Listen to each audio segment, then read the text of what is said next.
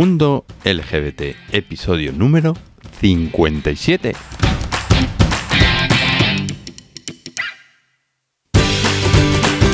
Bienvenido y bienvenida a un nuevo episodio de Mundo LGBT, tu podcast sobre diversidad afectivo, sexual y familiar.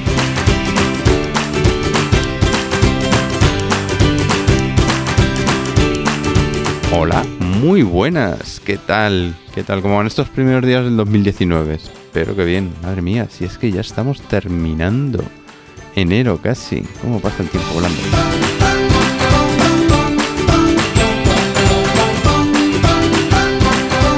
Y bueno, como habrás podido ver en el título del episodio, hoy vamos a hablar de BDSM con Ángel, que tiene un blog, Amos y Cachorros, y en el que vamos a conocer más este mundo, otro aspecto de la sexualidad.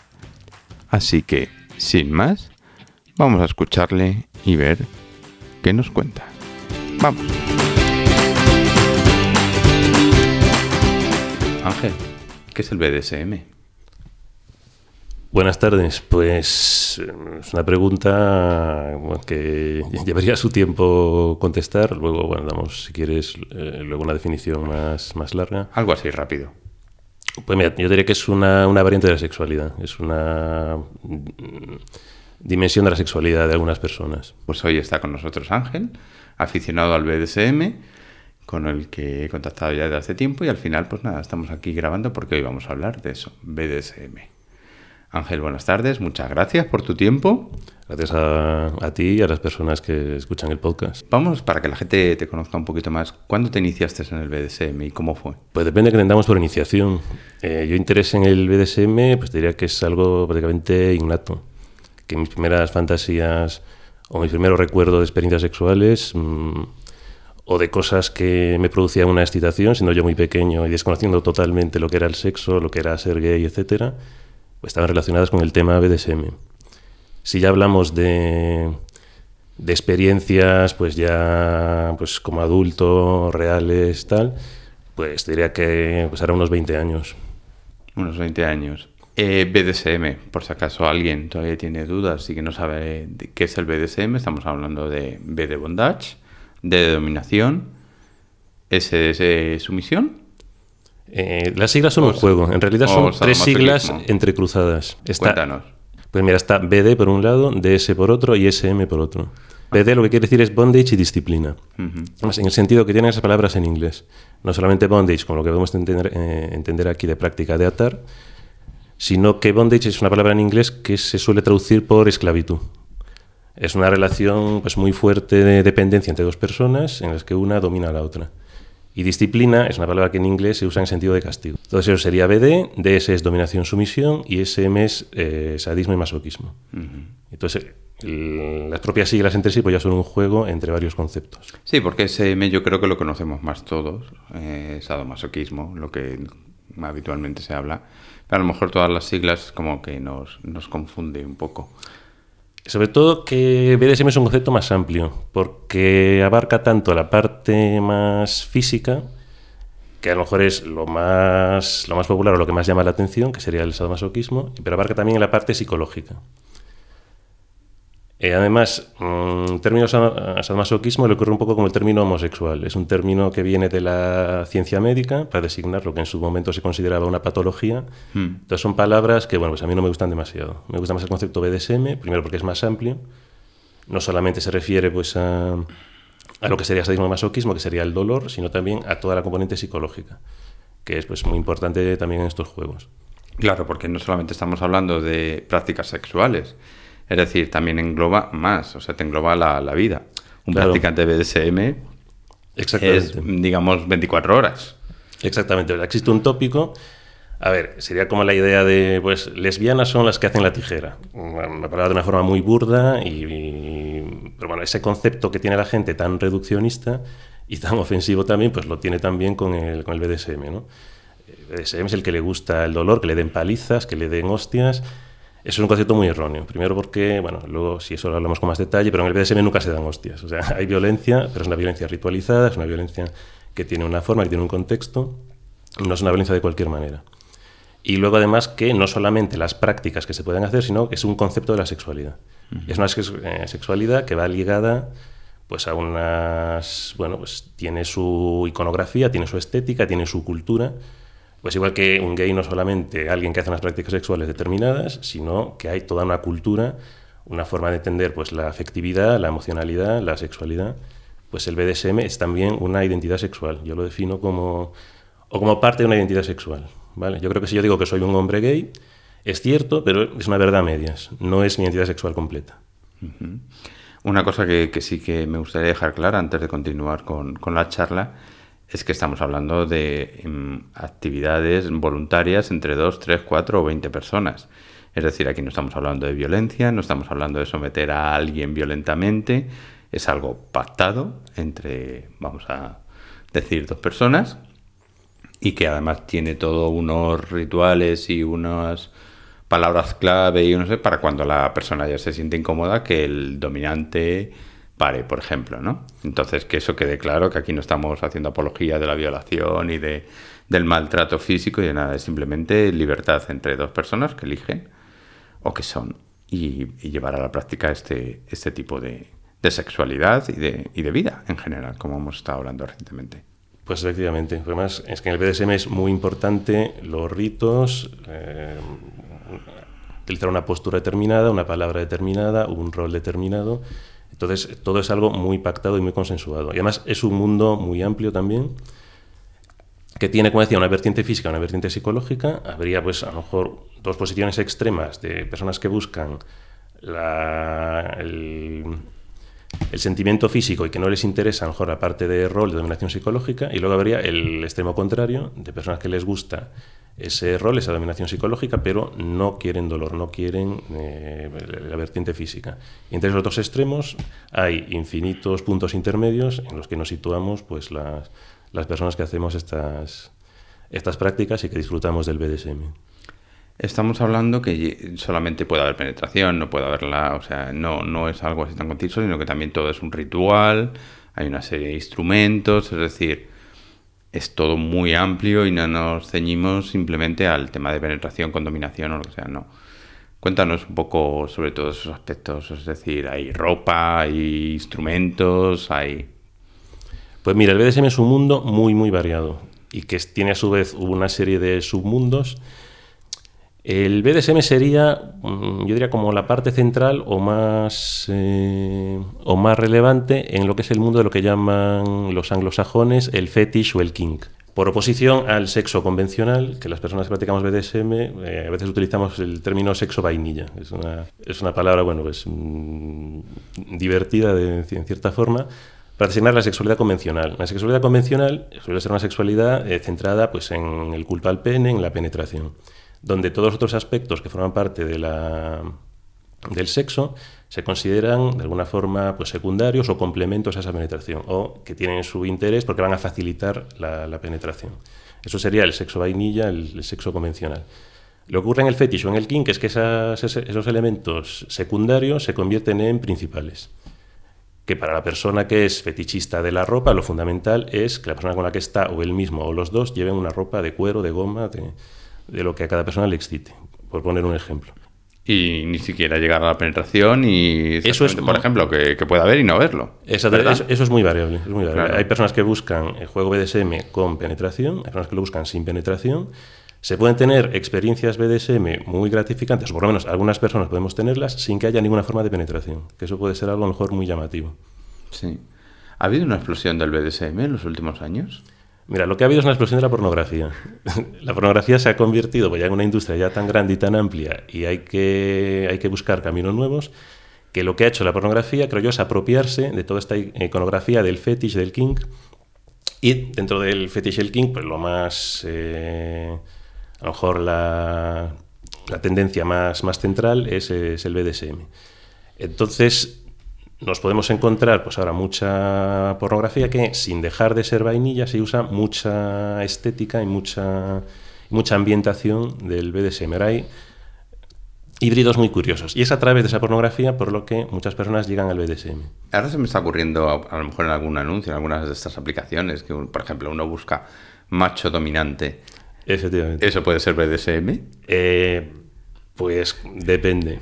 Depende. Por lo general no lo es y hay mucha confusión con eso. Claro. Y cuando pones un perfil diciendo que te gustan estas cosas, recibes muchos mensajes y muchas propuestas de ese tipo. Sí, ¿no? De Yo busco un hombre dominante y busco una relación machista, te dicen muchas personas. Una relación pues como de, de sometimiento sexual, eh, de que solamente importe el placer de una persona, que la otra persona se ofrezca como objeto. Y eso puede tener alguna vinculación en algún caso con el BDSM, pero por lo general no. El, el BDSM es otro. En el BDSM el placer de las dos personas importa mucho. Claro. Eso está muy bien porque aquí, entre otras cosas, vamos a aclarar conceptos de ese tipo, ¿no? Porque eso es simplemente sumisión o masoquismo y demás. Pero Efectivamente. no exactamente sí. Cuéntanos, ¿cuáles son las prácticas más habituales o las mm, centrales de, del BDSM?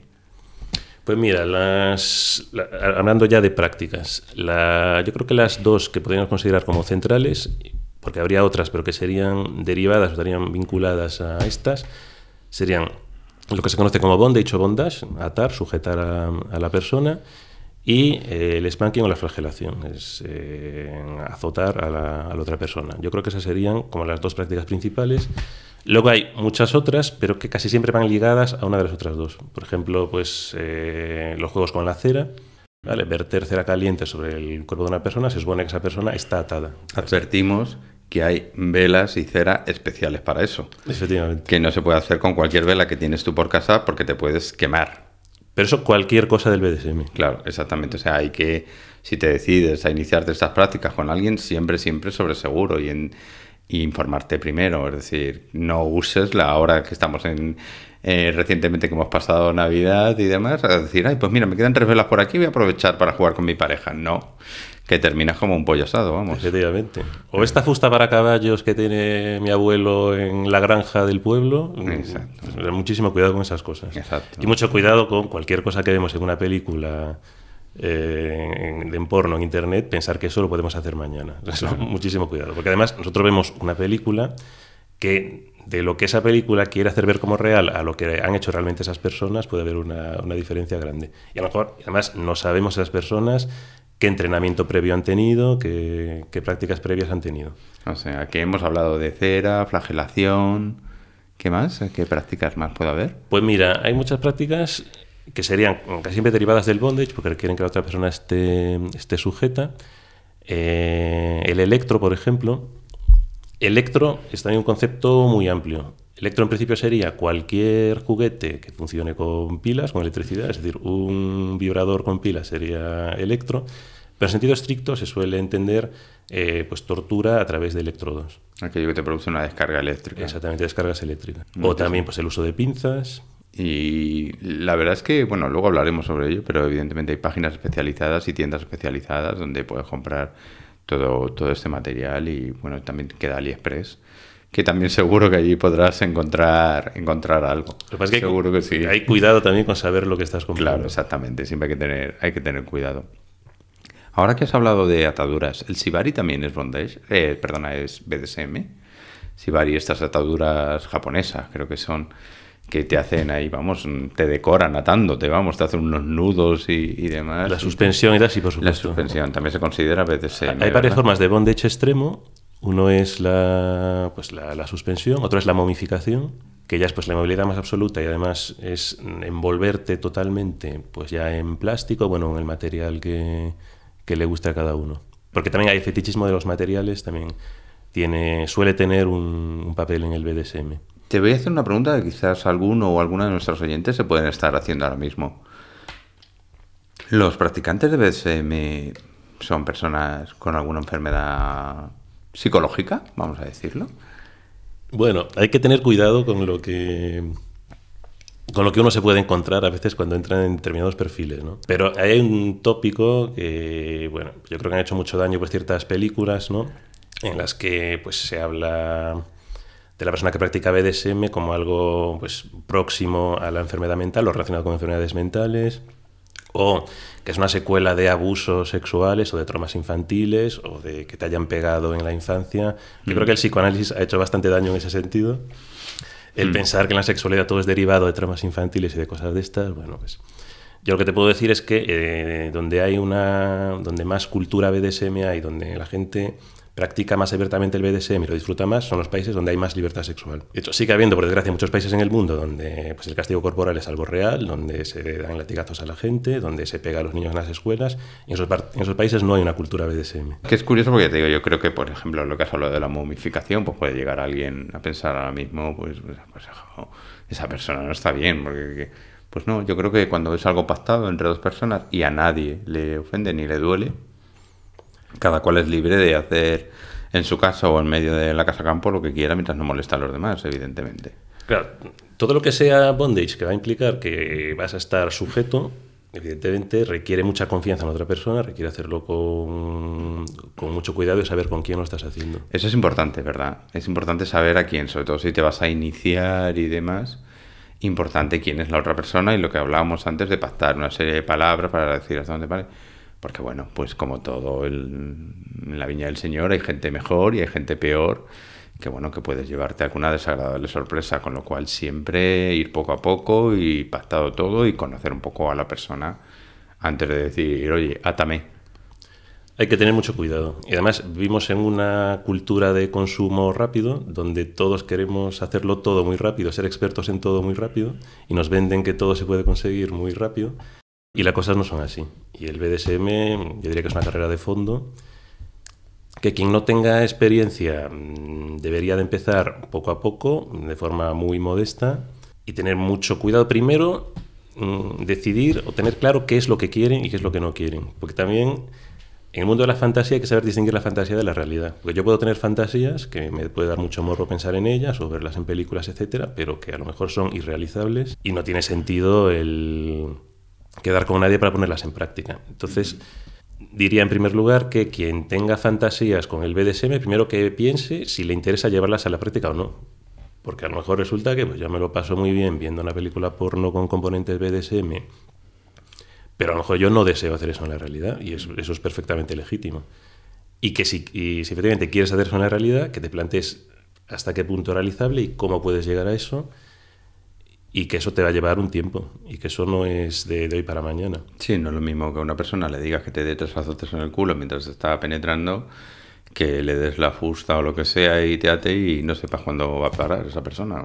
Ahí, con lo cual, con cuidadito siempre, luego lo recordaremos. ¿Hay otras formas de sexo fetis que también están asociadas con el BDSM o, no? Sí, muchas. ¿Ah, sí, por ejemplo? Comentaba antes que el BDSM ocupa una parte bastante central dentro de lo que es el fetish o el kink, pero que no es ni mucho menos lo único. Lo que pasa es que todas las otras prácticas mm, suelen tener alguna vinculación, muchas personas las, las mezclan, aunque no, no tienen por qué. Ahora una práctica que lleva pocos años y que eh, tiene bastante éxito, bueno, relativo, estamos hablando siempre de términos minoritarios, entre esto, entre gente muy joven, es el, el pub training. Pap es la palabra en inglés para cachorro y son pues chavales, porque ya digo que suelen ser jóvenes, que les gusta actuar como perros, coger un, un rol de perro. Entonces se ponen pues una máscara Ahí sí que la indumentaria es muy importante. Se ponen zarpas para, eh, pues en lugar de las manos, se pone una cola, un, plug en forma de, cola de, perro. Y ahí también es, como suele ocurrir en, el, en todo este mundo fetish y king, cada persona es un mundo. Hay chavales que hacen esto como juego mm, no sexual o donde no hay penetración, simplemente pues les gusta, les gusta ladrar, les gusta hacer ese juego de perritos hay otros que eh, lo ven como una como algo que les, les pone a tono para luego una relación sexual. Los hay que buscan un dueño y de tener una relación, ahí sí que entraría ya el BDSM, sería una relación de dominación-sumisión entre el dueño del perrito y el perrito. Pero luego los hay que no, que tampoco buscan dueño. Entonces, más es un mundo muy nuevo y bueno, yo creo que todavía las personas que están entrando en esto lo están explorando, ¿no? Es una como digamos la última tendencia dentro, del, del fetish o del kink. Hay otra que ya es más de toda la vida, que son las personas que, pues, que en vez de un rol de, perrito buscan un rol de bebé o de niño muy pequeño. Ah, sí, es verdad. Que es lo que se llaman los adult babies o el age play, que les gusta ponerse pañales, les gusta eh, ponerse babero, chupete, etcétera, pero sobre todo los pañales. Y que lo mismo, puede ser un juego más orientado al BDSM, porque buscan pues un papá o una mamá que, que, atienda a ese bebé, o puede ser que le guste jugar con otros bebés y hacer pues, cosas de, de niños pequeños y tal. Y es, bueno, pues es un mundo muy amplio. Otros mundillos fetish king con cierta vinculación con el BDSM, algo que está muy de moda ahora, el sexo sucio o el guarreo, ¿no? El guarreo o mm. cerdeo. Que es, bueno, pues disfrutar de los olores y de los, y de los fluidos corporales. Que, de nuevo, puede estar vinculado a, a, BDSM, puede verse como un componente más de la dominación. Yo quiero que me domine un amo y más ese amo, pues me gusta disfrutar del olor, ¿no? Del olor de su mm. ropa, del olor de su cuerpo. O pues puede, puede ser simplemente pues, una forma de, de dar más morbo a una, a una relación sexual. ¿no? Yo digo, son prácticas autónomas, pero que suelen estar cerca o son tangenciales, yo empleé la palabra tangenciales al, al, BDSM. Claro, porque no podemos hablar aquí de compartimentos estancos, es decir, yo esto, claro, o sea, pero no me voy a ir al... No, o sea, seguro que hay determinados momentos y tal que, que está muy difuso esa línea entre BDSM y y otro tipo de prácticas sexuales. Exactamente. De hecho, además no he mencionado la, eh, la, la rama del, del, fetish, del kink, que más asocia a la gente al BDSM, que es el fetichismo del cuero y de la goma. Sí, exactamente, porque eso no, no es BDSM, eso es fetish. Volvemos a lo mismo, eso es fetish. Gente pues, que les pone vestirse ellos con esa, con esa ropa de ese material, que suele ser cuero o goma. También estaría el fetichismo de de los trajes, del traje corbata o de la ropa deportiva, aunque esa, eso, sí que ya suele estar más fuera del BDSM y más orientado a la sexualidad vainilla, ¿no? Sí que suele ser más complemento de la sexualidad vainilla que otra cosa. Aunque también hay quien, quien disfruta con esa ropa y lo quiere es tocarse con esa ropa y tampoco, tampoco quiere ir más allá, ¿no? Pero vamos, es sobre todo el cuero y la goma lo que han marcado más la iconografía BDSM, de forma que la gente confunde las dos cosas. De hecho, hay personas que, que, practicamos BDSM, porque además yo soy uno de ellos, que no nos interesa el cuero ni la goma. Y que lo practicamos en ropa de calle. ¿Y por qué ha habido esa confusión? ¿Por qué crees tú que, que ha habido esa confusión entre fetis y BDSM? Es decir, cuero, mm, fusta, botas. Muy porque también ha habido. Pregunta. Porque hay dominación, porque, bueno, no sé, es un tío de cuero así, puede ser muy masculino, o puede parecerlo, que luego no lo sea ya masculino y demás, y entonces, no sé.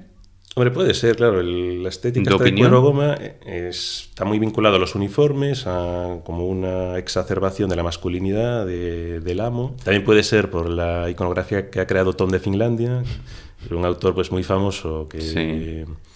ha hecho muy popular esa iconografía y que entonces a lo mejor ha, lo ha difundido mucho, o también porque pues probablemente entre las personas que les guste el cuero de la goma haya más personas que practiquen BDSM que, que el resto de la población. Porque son dos fetiches que muchas veces van juntos, aunque no tienen por qué. Hay personas que les encanta el BDSM que no les interesa para nada el cuero de la goma y personas que les encanta el cuero de la goma y que eh, practican sexo vainilla. ¿Te molesta que a veces se confundan esos términos? Que, que no esté claro, me refiero, porque bueno, pues la gente puede malinterpretar una cosa y otra. Hombre, me molesta, no sé. Como, como practicante de BDSM. Me Hombre, me molesta la, la, caricatura, ¿no? Que se haga una caricatura. Que se piense, bueno, pues que el BDSM pues, son masocas, que. Bueno, pues que eso, que tiene un. Eh, eso, que conviertas el, el BDSM pues, en un icono que lo llevas fácilmente a caricatura, ¿no? Ser el icono, pues el señor con bigote, gorra de cuero y chaleco de cuero y con un látigo en la mano, que bueno, pues a ver, que eso existe, hay personas que les gusta el BDSM y que les gusta esa estética, pero que incluso te diría que es minoritario, que no es lo más habitual. Sí, que incluso, a ver, ese pensamiento incluso puede perjudicar al, al movimiento BDSM en ese sentido, ¿no? Bueno, yo no sé si existe algo que podamos llamar movimiento BDSM. Bueno, yo creo que sí, ¿no? Dentro de toda la sexualidad hay como una serie de movimientos por ahí y demás y tal. No, perjudicar, pero yo eso me recuerda un poco también al debate de si los gays con pluma perjudican o benefician yeah. a la comunidad o si los gays con apariencia masculina eh, ocultan o no contribuyen a la visibilidad. O... Es un poco también el mismo debate. Lo que está claro es que no es pegar, no es maltratar, no es abusar el BDSM no es nada de eso, ¿verdad? Exactamente. Eso lo queremos dejar muy claro. El BDSM, bueno, pues lo hemos dicho ya, es, un, es una, una, variante de sexualidad donde la, efectivamente la violencia tiene un, un rol. Consentida. Pero es una violencia consentida, es una violencia pactada, es una violencia muy ritualizada, es una... Se habla de mm, en qué parte del cuerpo te van a pegar, cómo te van a pegar, con qué... Y de hecho debe ser así. Y si alguien da con una persona que eh, no está dispuesto a pactar todos estos elementos, pues eso puede ser una señal de que a lo mejor esa persona no es la adecuada para empezar a jugar. Vamos a suponernos que nos está escuchando una persona que quiere iniciarse en el BDSM. ¿Tú qué le recomiendas? ¿Qué, pasos debe dar y qué, debe hacer? Pues mira, en primer lugar, lo que decía, que tenga claro si sus fantasías se pueden llevar a la práctica o no. Pues hay gente pues, que la fantasía puede ser muy extravagante porque pues, está, por supuesto, en la libertad de las personas que les ponga lo que le dé la gana. ¿no? Entonces, que piense si sus fantasías se pueden llevar a la práctica y si quiere realmente llevarlas a la práctica. Y si ve que realmente quiere llevarlas a la práctica, que recuerde que Vivimos en un mundo de, satisfacción inmediata de nuestros deseos, pero que eso no siempre puede ser así. Entonces lleva un cierto tiempo, tendrá seguramente que hablar con varias personas y que tantear a esas personas hasta dar con alguien que tenga un concepto del BDSM, porque el BDSM es un mundo muy amplio donde se puede encontrar con personas muy diferentes y sobre todo eh, no confundir el BDSM con lo que hemos dicho, con, esta, con este sexo de humillación, de donde se niega el placer a una persona y una persona se subordina a la otra. Distinguir esas fantasías de lo que realmente es el, es el BDSM. Que no tiene por siempre haber dolor. Exactamente. O sea, que es lo que bueno hemos comentado. Que sí, por ejemplo, en el bondage, pues en principio no, no tiene por qué haber dolor. Simplemente tener atada a la persona y... Efectivamente, hay personas que eh, buscan simplemente estar atadas, tener esa sensación de inmovilidad, que no buscan luego que les echen cera, ni que les pongan pinzas, ni que les den azotes. También se confunde a veces con ser sumiso, pasivo, activo, dominante, todo este tema de BDSM. También, ¿verdad? Efectivamente, efectivamente. Hay muchas personas que se consideran sumisas, pues porque en una en la relación sexual les gusta ser pasivas y les gusta, pues ofrecerse a la otra persona y no y no interactuar demasiado en, el sexo. Y, creen que eso puede tener una relación con el BDSM, pero no. De hecho, generalmente lo que un amo busca en un sumiso es una cierta reacción por su parte. El BDSM siempre es un juego entre dos personas, donde aunque una supuestamente tenga un rol dominante y la otra un rol sumiso, la interacción es total o, debe de ser total. Entonces el sumiso tiene que dar pautas de si le gusta lo que están haciendo, de si el amo está llegando un poco lejos o al contrario no está llegando y tiene que, tiene que dar más caña. Eh, y es necesaria esa, esa, interacción. Entonces, el sumiso, el que se considera sumiso, pues porque es pasivo y porque le gusta que el otro sea muy dominante y muy masculino, pues eso no, eso no es BDSM. Eso, en el caso de que esas fantasías las quiera llevar a la práctica de verdad, que yo espero que no, que sean simplemente fantasías, pues al menos sería, no sería BDSM. Ahí estamos hablando de una, creo yo, de una relación tóxica. Que es muy importante distinguirlo. Para el bien de, la persona, en concreto, claro. Para, para el bien de ambos. Imagínate que hay una pareja y un miembro de ellos quiere empezar con el BDSM, pero no se atreve a decírselo a su pareja, por miedo a que le juzgue. ¿Qué hacemos ahí? ¿Cómo lo hace? ¿Le ponen los cuernos, le busca otro? Pues ese es uno de los grandes problemas de, del ¿Por qué se ponen los cuernos? Aunque no haya penetración, aunque no haya sexo. Muy buena pregunta, muy buena pregunta, a la cual yo me temo que no, que no hay una respuesta estándar, que cada uno tiene que, que juzgarlo. Esto es algo muy habitual. Las personas que les gusta el BDSM, pero claro, el BDSM es un aspecto importante de tu, sexualidad, pero no es el único. Entonces tú puedes conocer a otra persona con la que te entiendes fenomenal, con la que empiezas una relación de pareja, pero que no comparte ese, aspecto, esa dimensión de tu sexualidad. Ahí las opciones, pues, mm, son difíciles todas, para que no vamos a engañar. Renunciar al, al BDSM es muy difícil, hay mucha gente que se piensa que podrá hacerlo, pero a medio y largo plazo esas fantasías vuelven, ¿no? A lo mejor cuando estás muy encoñado de la otra persona al principio, pues te olvidas de, todo el BDSM, pero luego con el tiempo pues tienden a volver. Claro. Sí, yo creo que ese es el miedo de decírselo a la pareja por, por temor a que te juzgue, pero bueno, pues al fin y al cabo, vamos a ver, siempre es conveniente hablar con la pareja porque, bueno, si te gusta algo, no me refiero ya al BDSM, pero a lo mejor a ti te gusta dormir abrazado o demás, en fin, evidentemente eso se puede pedir, pero esa comunicación con la pareja se tiene que dar y a lo mejor, bueno, pues no pasa nada por, por plantearlo. Pero claro, si piensas que la otra persona te va a juzgar, te va a decir tú dónde vas, de qué vas, o tú estás bien, o, o lo que sea, es poco complicado para, para las personas. Eso es tan difícil, ¿no? Entrar en, en el día a día, en la intimidad de cada pareja. Y dentro de cada, cada pareja es tan distinta, puede tener códigos tan diferentes y formas de comunicarse tan diferentes, que es muy difícil. Pero es, es una pregunta muy interesante, la de si yo hago una práctica BDSM sin penetración, sin sexo, sin lo que Sí, convencionalmente se entiende como sexo, ¿eso es una infidelidad o no? es, una, es una pregunta muy interesante. Yo tengo un amigo en que para él si no hay penetración no es follar. Entonces digo, ah, vale, muy bien, ya tengo, ya me queda claro. Digo, ¿has tenido sexo? Me dice, no, porque no he follado. Digo, ah, vale. O sea, Bien, bien. eso no es, es muy, muy Pero que hay personas que lo ven así. Y desde aquí le mando un saludo que estará escuchando este podcast. es muy, la diversidad es muy, muy rica y demás, pero bueno, yo creo que la comunicación es muy importante también dentro de, de la pareja. ¿Y qué tal está el BDSM aquí en España? Pues yo creo que está bastante mal. A ver, Bastante mal, ¿por qué? Como Cuéntanos, siempre, a ¿cuáles ver, a ver, a ver, problemas? a ver, como siempre, depende eh, con qué lo comparemos, claro. Ya. Hombre, digamos que los países donde hay- ¿Cuáles son los referentes? Los países referentes. ¿Alemania? Pues duda, Alemania, y Reino Unido y Francia. Ah, Francia también. Francia también, sí.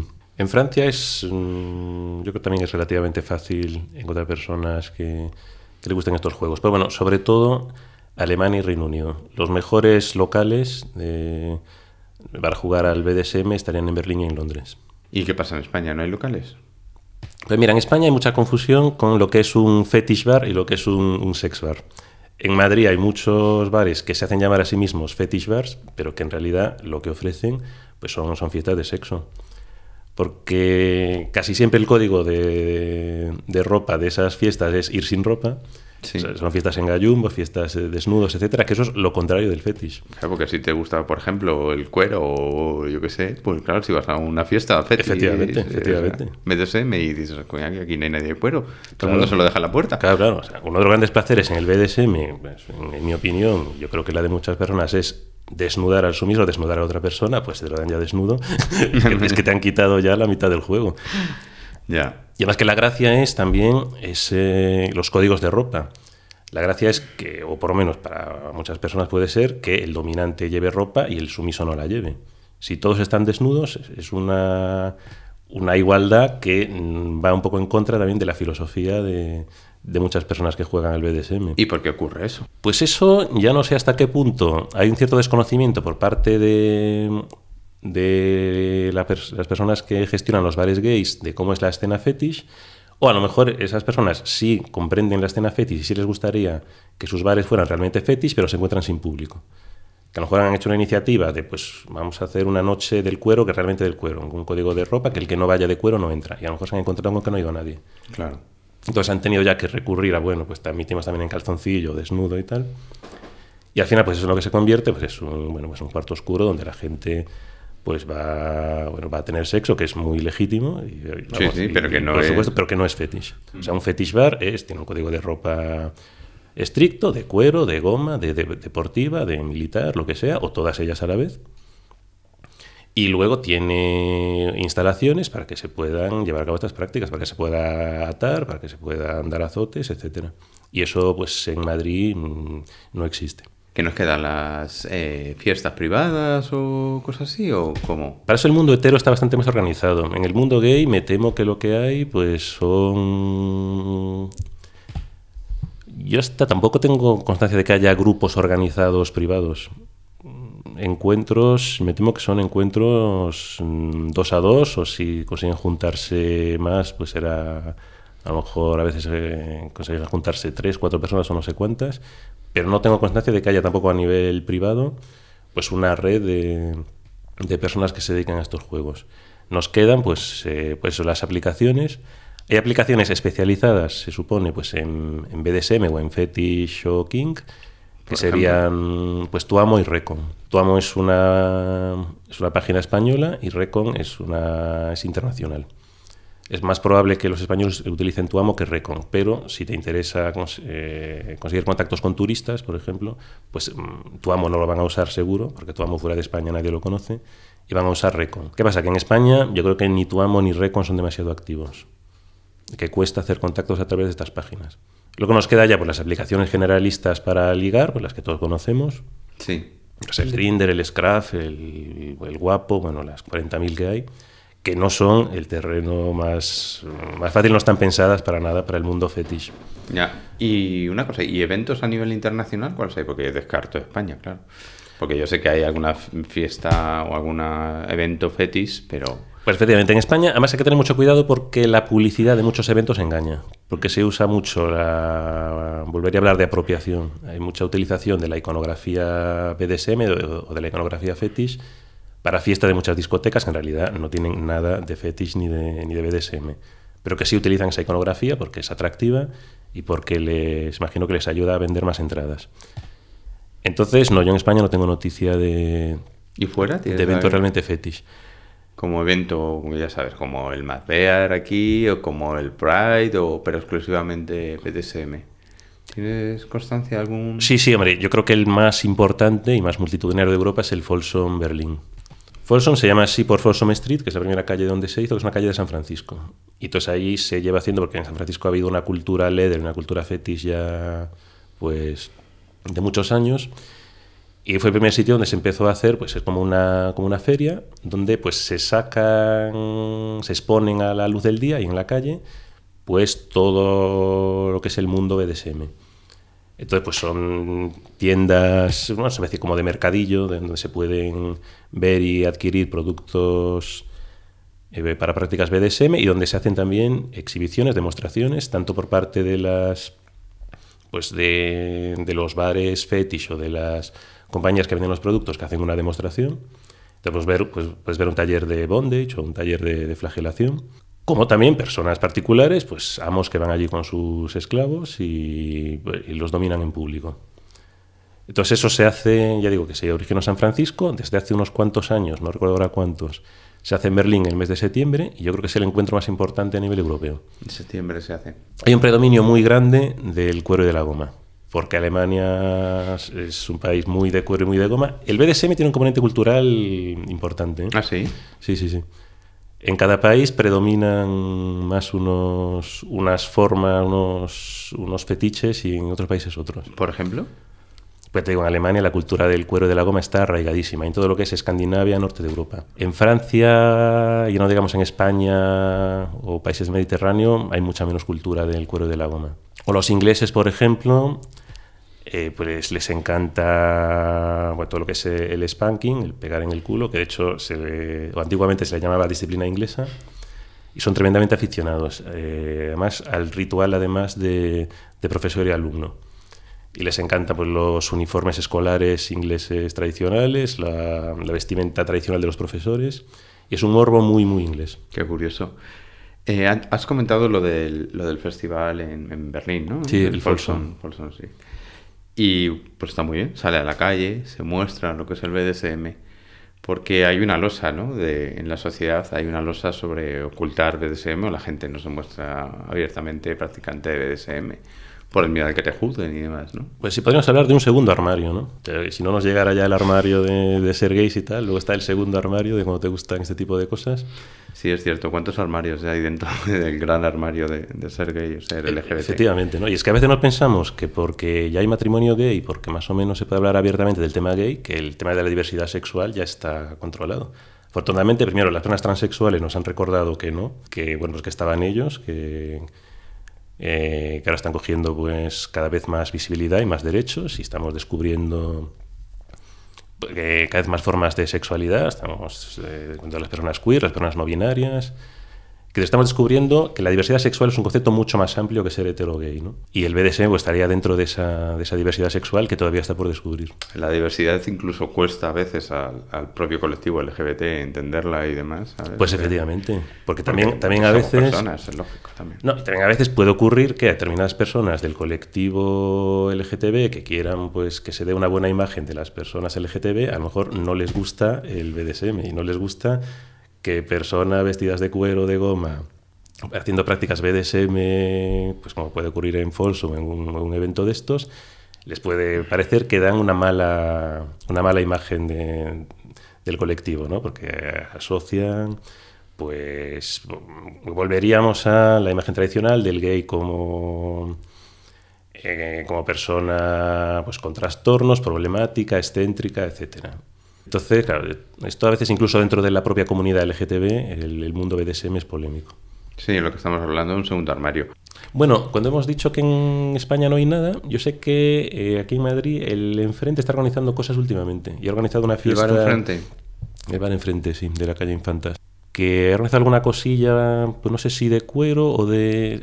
Fijo, algo de cachorros, algo del mundo poop. Han cogido ahí a, a Mr. Poop España. Y no sé si han tenido también cosas de otras... eh, No sé si Mr. Leather... Hombre, aquí se elige a Mr. Leather, ¿no? Mr. Leather sí. sí, sí, Mr. Leather sí eh, existe. Sí, sí que, sí que hay, sí que hay esa, ese movimiento más o menos, sí que hay alguna cosa así, pero Bueno, alguna cosilla de leather y de fetish en ese sentido, sí. Ahora, de- Estamos- de, de lo que es BDSM sí que no tengo noticia de, de nada. estamos despegando. Es que no veo ni que estemos despegando. Ni siquiera. ¿No eres muy optimista? Mm, ya te digo, yo, aunque el, el BDSM se, se popularice, como te decía, a través de la pornografía, yo creo que más a través de la pornografía, por lo menos en el mundo gay, más a través de la pornografía que de, de sombras de Grey. ¿no? Sombras de Grey en el mundo hetero sí ha tenido esa función, pero yo creo que en el mundo gay es más a través de la Es pornografía. una novela BDSM. Eh, 50 sombras de La verdad es que no la he leído. Yo tampoco. He visto la película, es una pésima película. Y como representación del BDSM se me parece totalmente ridículo lo que cuentan ahí. Pues a ver, aparentemente sí, porque como la pornografía está buscando nuevos caminos, se está abriendo también a, para renovarse y para actualizarse a toda la estética y a todo el, morbo del, BDSM.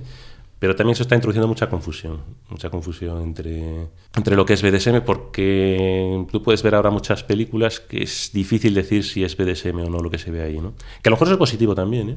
Bueno, es como todo, tiene el lado positivo y el lado negativo. Pero yo creo que también hay, mucha confusión. Es decir, pues lo que, lo que hemos hablado de toda esta entrevista. A lo mejor a alguien que le guste el sexo cerdo, pues mm, piensa que es BDSM, ¿sabes?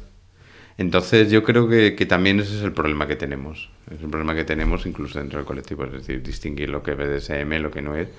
Sí, también hay que distinguirlo, ¿sabes? Que, que, bueno, sobre todo hay que distinguirlo yo creo por, por la pureza. De por hacer, si tú vas a una fiesta BDSM, que sepas que vas a encontrar eh, gente que son amantes del BDSM en todas sus diferentes facetas, por supuesto. Efectivamente. Con lo cual hay, hay que hacer también una, una labor de, de, dar a conocer el BDSM, de comunicarlo, de... Claro, lo que tienes que entender es que si tú vas por ahí diciendo que eres sumiso, tú no puedes ir a una fiesta BDSM o encontrarte con una persona BDSM, decirle que eres sumiso y decir que ay no, pero no quiero que me ates, no quiero que me desazotes, no quiero que me pongas pinzas.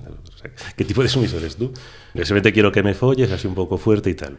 Muy respetable, estupendo, pero eso no es ser sumiso ni es ser BDSM. Entonces, Ya. que todo es muy respetable y que no se trata de criticar absolu- absolutamente nada, pero que tengamos un poco claros los conceptos. Y sí que lo que hay es una falta grande de educación sexual en el sentido amplio.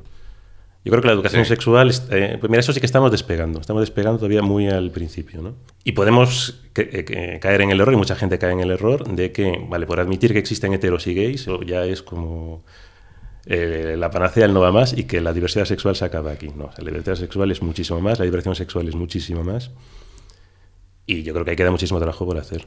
Entonces, en tu opinión, evidentemente el BDSM entre las parejas hetero está mucho más admitido, mucho más desarrollado, hay fiestas y demás, y nos falta dar ese salto dentro del colectivo LGBT, ¿no? Pues hombre, supongo que no creo que porque a nivel individual sea más fácil en una pareja hetero hablar del BDSM, probablemente sea más difícil que en una pareja gay, aunque no soy hetero, tampoco te lo puedo decir con, con seguridad, pero sí que los heteros, al ser muchos más, imagino que es simplemente eso, porque Por, por número, por son- proporción. son el 90% de la población, por para que no vamos a engañar. Entonces, pues sí, si tienen un, un mundillo, unos locales y una infraestructura en España que en el mundo gay pues no, no la hay. Aunque pueda parecer que la hay. Porque claro, lo que te decía, tú ves los anuncios de muchas discotecas gay, de muchos bares gay y piensas que es una cultura BDSM. Pero no, simplemente están utilizando una iconografía, pero realmente esos bares no son fetis ni son BDSM. Estamos llegando ya al final de, de esta charla, esta conversa, lamentablemente. Y yo creo que tú tienes un blog, ¿no? De BDSM. Tengo un blog, me da un poco apuro porque lo actualizo muy poco. Utilizo, Pero- más, utilizo más el Twitter. Pero lo tienes, el blog. Me El, refiero blog existe. el- Y de vez en cuando, ¿qué publicas ahí? Pues publica. Ahora yo creo que ya solo publico cuando escribo relatos. Relatos de BDSM, ¿no? Vale. Bueno, como estamos acabando, ya como te comento, y si quieres dar esa dirección del, del blog, por si alguien quiere leerte, o si quieres tus redes sociales, por si quieren encontrar y ponerse en contacto contigo. Sí, vamos a ver, el, la red social es un canal de Twitter que se llama Amos y Cachorros, todo seguido. Ese es el, el nick. eh. Efectivamente, ya que le interese el blog, pues ahí eh, está ya la, la página del blog en el propio canal de Twitter. Pero bueno, yo recomiendo el canal de Twitter porque lo actualizo mucho más. Amos y cachorros. Ahí pues retuiteo cosas que me gustan, pongo fotos pues que me parecen sexys. Bueno, reconozco que ahí mezclo lo que es el mundo BDSM con otro fetiche particular mío que es la ropa deportiva. Pongo también pues escenas que me parecen muy sexys entre deportistas y tal. O sea que al final, pues yo mismo también, a lo mejor estoy contribuyendo a la, a la confusión entre BDSM y otras cosas, ¿no? Pero bueno, digo, pues ya que hago un, un Twitter con mis preferencias y tal, pues ¿por qué voy a restringirlo? No, es que aparte de lo que estamos hablando, estos no son compartimentos estancos. o sea Efectivamente. que no, no nos podemos encajonar. Y antes de finalizar, ¿nos hemos dejado algo? ¿Quieres añadir alguna cosita que haya por ahí que, y que a lo mejor quieras comentar o que, bueno, pues crees importante comentarlo? Yo hay una cosa que sí que, que voy a decir a continuación. Ujú. ¿Sabes? Es decir, siempre, siempre, como lo hemos dicho varias veces, con cuidado, con reflexión, eh, cuidado con la persona con la que empiezas esta serie de prácticas. Es decir, esto, la sexualidad para disfrutar, como quieras y como tú quieras y con quien quieras, pero siempre con, Sí. con cabeza y, y demás. Sí, voy incidiendo un poco sobre eso, pues que cuidado con los perversos porque los hay. Además, una cosa es ser perverso y otra cosa es que te guste el BDSM, que no tiene absolutamente nada que ver. Pero hay mucha gente que, vamos, yo los, los considero perversos, que utilizan el BDSM, pues porque a lo mejor no saben dar satisfacción a sus parejas. Entonces buscan personas pues que, que, les, bus que les gusta mejor la humillación o que les guste pues el abuso de alguna forma para abusar de esas personas. Y entonces hay personas de ese tipo, a los que yo llamo perversos, que mm, se hacen perfiles y se meten en páginas BDSM, contribuyendo también a la confusión entre, entre lo que es BDSM y lo que no lo es. Entonces, que esas personas existen y que pues, hay que tener cuidado con ellos. Por eso, en lo que estamos incidiendo siempre, de mucho cuidado, ver si la persona con la que hablas respeta límites, acepta límites, tiene un discurso normal. Las personas, los amos BDSM, suelen ser personas muy educadas. Si una persona es prepotente, si una persona es desagradable, eso no tiene nada que ver con ser un amo BDSM y Mm. puede ser una buena pista que nos diga que a lo mejor esa persona no es la adecuada. Pues eso, para terminar, recordar, disfrutar del sexo, sea como sea, pero siempre con, con cabeza. Así que nada, Ángel, ya solo me queda darte las gracias por, por tu tiempo y por esta conversa tan, tan interesante y por bueno, pues abrirnos un poco más al, al mundo BDSM y bueno, pues en cualquier momento que siempre eres bienvenida al mundo LGBT y en cualquier momento podemos continuar o dar más luz sobre, sobre el mundo BDSM. Así que muchas gracias. Pues muchísimas gracias a ti por dar esta oportunidad a través de, de tu canal de, de difundir el BDSM y de espero que esta charla haya podido contribuir a lo mejor a aclarar algunos mitos o aclarar algunos conceptos. O sea que nada, yo encantado y muchas gracias a ti y a los oyentes. Muchas gracias, Ángel. Nos vemos. Chao.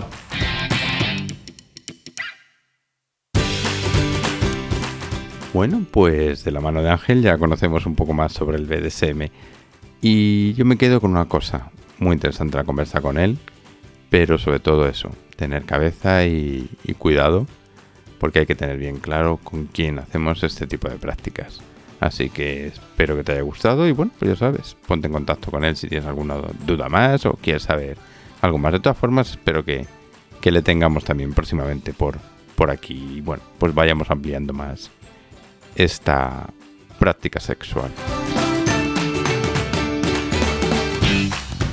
Y bueno, pues ya solo me queda despedirme, pero antes sí que quiero comentaros que, bueno, recordáis que en el anterior episodio estuve hablando con Fede de la Fundación 26 de diciembre y hace unos días mm, me lo encontré y me comentó que, bueno, que gracias a ese episodio una persona se puso en contacto con él porque vive en un pueblo de aquí de España, aislado, y bueno, pues gracias a ese episodio se puso en contacto con él y estuvieron charlando y bueno, a prestarle ayuda.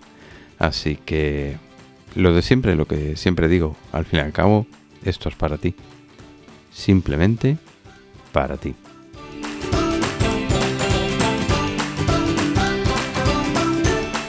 Y ahora ya terminamos, así que recuerda que puedes encontrar todos los episodios anteriores en nuestra página www.mundo.lgbt.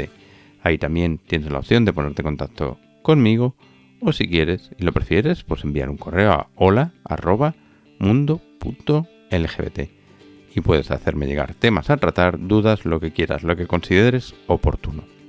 O, ¿por qué no? Pues si quieres ser tú el siguiente o la siguiente, que vengas a contarnos tu proyecto, lo que estás haciendo, lo que estás realizando, lo que quieres compartir con la comunidad LGBT, pues siempre serás bienvenido y bienvenida. Te recuerdo que puedes encontrarnos en las diversas plataformas de podcasting y ya, para terminar, como siempre, con la frase de Harvey Mill, sin esperanzas, las minorías se rinden. Hasta el próximo episodio.